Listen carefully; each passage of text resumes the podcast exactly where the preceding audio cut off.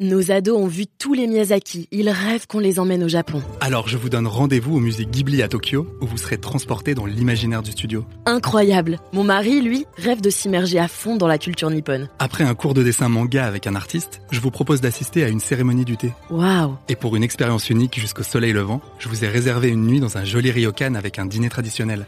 Je nous y vois déjà. Avec Marco Vasco, ne rêvez plus, vivez votre voyage l'esprit libre. Au rendez-vous sur marcovasco.fr pour imaginer votre prochain voyage sur mesure. Quand j'ai appris que UBS était une banque engagée dans l'investissement responsable, j'ai souhaité en savoir un peu plus. Car investir l'argent que j'ai mis de côté, pourquoi pas? Mais à condition que ce soit pour l'environnement, l'éducation ou les énergies renouvelables. Bref, des investissements qui vont dans le sens de mes valeurs. Alors oui, vous allez me dire, toutes les entreprises se mettent à l'investissement responsable maintenant, c'est la mode. C'est vrai, mais UBS, c'est une banque qui s'engage sur ces questions qui rythment notre quotidien depuis les années 50. Grâce à eux, je trouve enfin des réponses optimistes aux enjeux de demain. Laurent Vimon, n'ayez pas peur, installez-vous, bonjour. Euh, votre premier appartement parisien, ou pas d'ailleurs, votre premier appartement tout court, enfin, c'était un- quand, c'était où Oh là euh, là, ça remonte à des années parce que je suis pas tout jeune moi. hein. Ça remonte à 1981. Ouais. Un petit appartement de deux pièces à Melun, À Melun. en Seine-et-Marne. Voilà. D'accord, Petite location. petite location, tout premier 300. appartement, ouais. 350 francs de loyer. 350 francs. Eh ouais. Et le loyer à Melun maintenant, c'est combien Alors je les connais pas tous par cœur les loyers. Je les connais pas tous par cœur.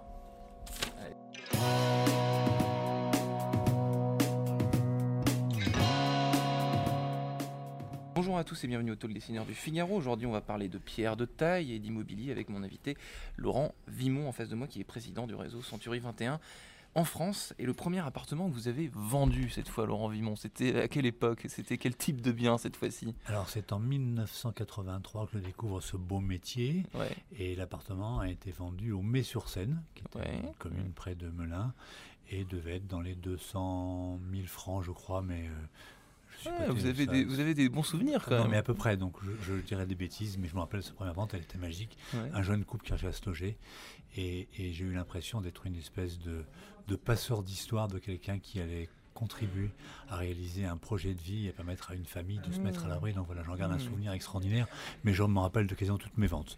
J'ai pas dû en faire beaucoup. Est-ce que c'est toujours des. Là, vous, vous racontez une belle histoire. Est-ce qu'une vente, c'est toujours une belle vente? Ou parfois, il y a des, euh, des ventes qui sont pas. euh, c'est moins, euh, moins charmant, si on veut. Il y a moins de, il y a moins de vraies histoires à raconter. Oui, c'est- tout, tout n'est pas rose, mais globalement, quand on loge une famille, c'est une histoire incroyable. C'est-à-dire que vous contribuez à, à participer à quelque chose qui part d'un rêve.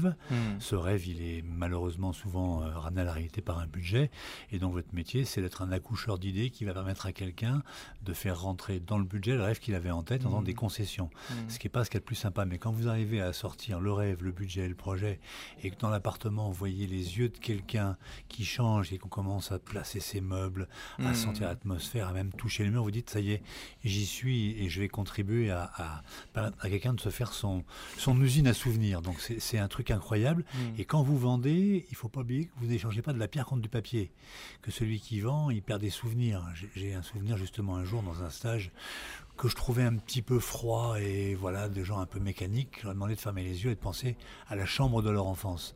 Et au bout de deux minutes, il y a des gens qui avaient les larmes aux yeux, qui euh, Mhm. ressentaient des odeurs de leur jeunesse, euh, Mhm. le pain d'épices, le pain au chocolat. Enfin, l'immobilier, ça marque tout le temps. Ouais, voilà. C'est toujours, quasiment toujours, en tout cas, de l'affection quand on a vécu dans un endroit pendant quelques années, quand on a grandi dans une Ça maison. vous marque à vie, c'est super irrationnel, Hmm. bizarrement. Vous avez raconté vos débuts. Alors, je vais pas vous demander de me raconter euh, votre enfance, sinon on pourrait y passer euh, des heures là. Mais euh, vos débuts dans l'immobilier, ça s'est passé comment Comment vous avez découvert ce métier? Qu'est-ce que vous faisiez euh, avant? Et pourquoi vous êtes devenu si si bon entre guillemets? Parce qu'aujourd'hui vous êtes vous êtes patron. Alors- Bah, si vous êtes patron, forcément, c'est que vous avez un certain euh, quand même un certain talent pour ce pour ce métier. Un- une certaine passion. Ouais. Voilà, comme ça. Ouais. Moi, j'ai j'ai pas mon bac, je suis bac moins 2. L'école Ouais. n'était pas faite pour moi, donc j'ai choisi d'arrêter l'école. Et puis j'ai fait deux rencontres dans ma vie qui ont été déterminantes. La première, c'est à l'armée, un, un lieutenant, qui est Mhm. maintenant général, qui m'a redonné euh, confiance en moi, redonné envie d'apprendre et mis, remis sur des rails. Il s'appelle le général Leuillet. C'est quelqu'un qui compte beaucoup pour moi, que j'ai retrouvé euh, 25 ans après l'armée et qui m'a redonné confiance et, et permis d'être major de promotion même. Ça, ça a été la première rencontre. Mhm. Et la seconde, comme je ne savais pas quoi faire, j'étais maître nageur, Ouais. qui est un métier incroyable, qui euh, m'a appris deux choses. La première, c'est être responsable de la vie des gens. Mhm, Et la mhm. seconde, c'est transmettre un savoir que moi je maîtrisais bien, nager, Ouais. sans dire faites comme moi parce que ça marche pas. Et on le voit assez vite. Et, et ce métier qui m'a appris beaucoup de choses, je me suis dit quand même que je pouvais pas le faire pendant 15 ans parce que le petit maillot de bain que j'avais à l'époque risquait d'être vraiment trop petit. Dans 15 ans, 20 ans, le corps allait changer. et sur ce coup-là, j'ai été sacrément visionnaire. Et donc un jour, je tombe sur une annonce euh, qui était euh, recherchant conseiller immobilier.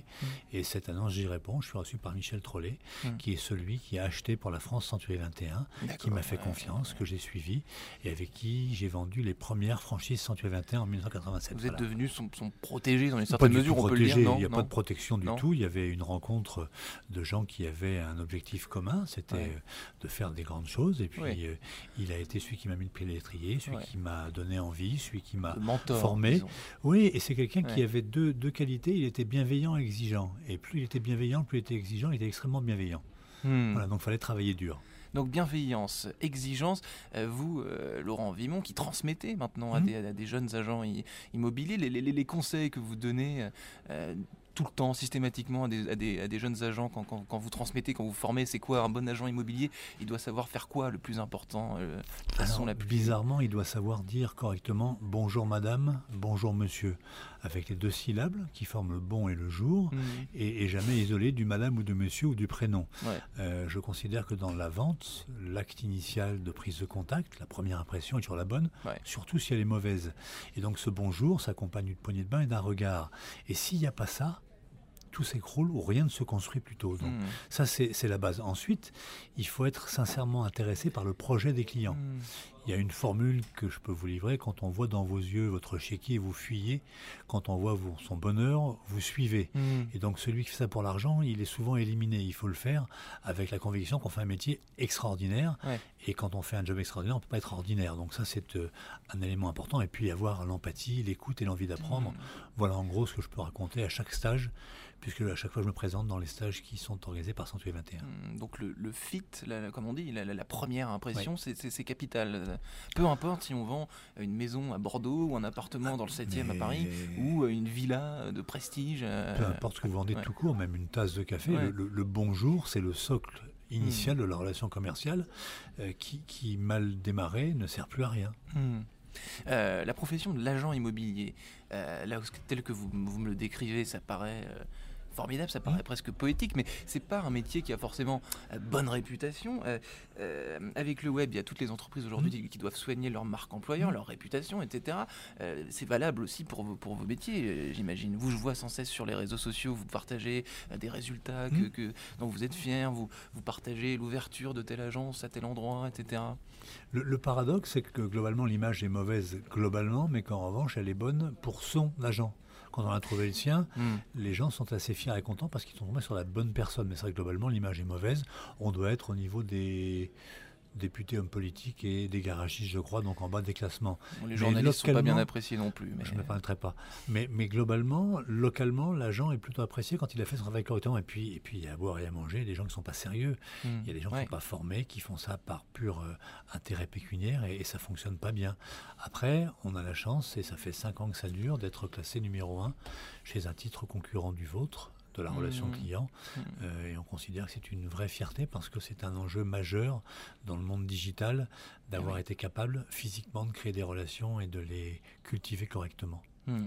Vous avez évoqué, euh, ou j'ai évoqué aussi, vo- votre, votre appétit pour les réseaux sociaux. Vous, vous partagez beaucoup, vous tweetez beaucoup sur Facebook, euh, etc. Est-ce que vous considérez aujourd'hui que, euh, que le rôle d'un patron, ça passe forcément par, par s'exprimer sur les réseaux, euh, donner son point de vue euh, sur, sa- sur son entreprise, évidemment, sur, sur les valeurs qu'elle incarne, etc. Mais aussi, parce que parfois, je vois que vous parlez de football, de politique, ça vous arrive de parler d'absolument euh, tout et n'importe quoi. Est-ce qu'il vous...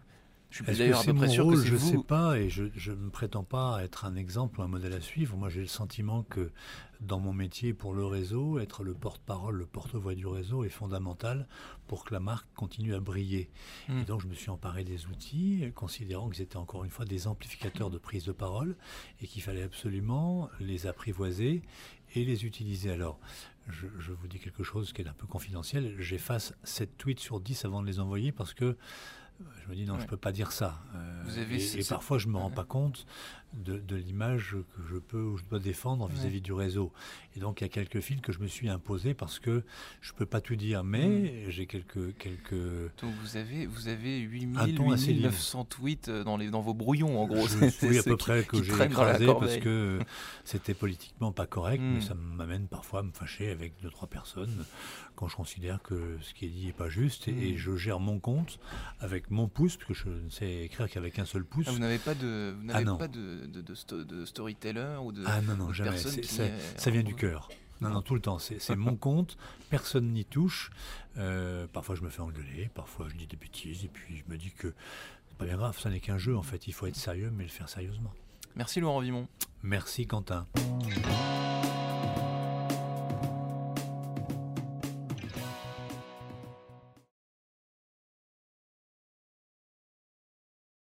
Nos ados ont vu tous les Miyazaki, ils rêvent qu'on les emmène au Japon. Alors je vous donne rendez-vous au musée Ghibli à Tokyo, où vous serez transporté dans l'imaginaire du studio. Incroyable Mon mari, lui, rêve de s'immerger à fond dans la culture nippone. Après un cours de dessin manga avec un artiste, je vous propose d'assister à une cérémonie du thé. Waouh Et pour une expérience unique jusqu'au soleil levant, je vous ai réservé une nuit dans un joli ryokan avec un dîner traditionnel. Oh, je nous y vois déjà. Avec Marco Vasco, ne rêvez plus, vivez votre voyage l'esprit libre. Au rendez-vous sur marcovasco.fr pour imaginer votre prochain voyage sur mesure.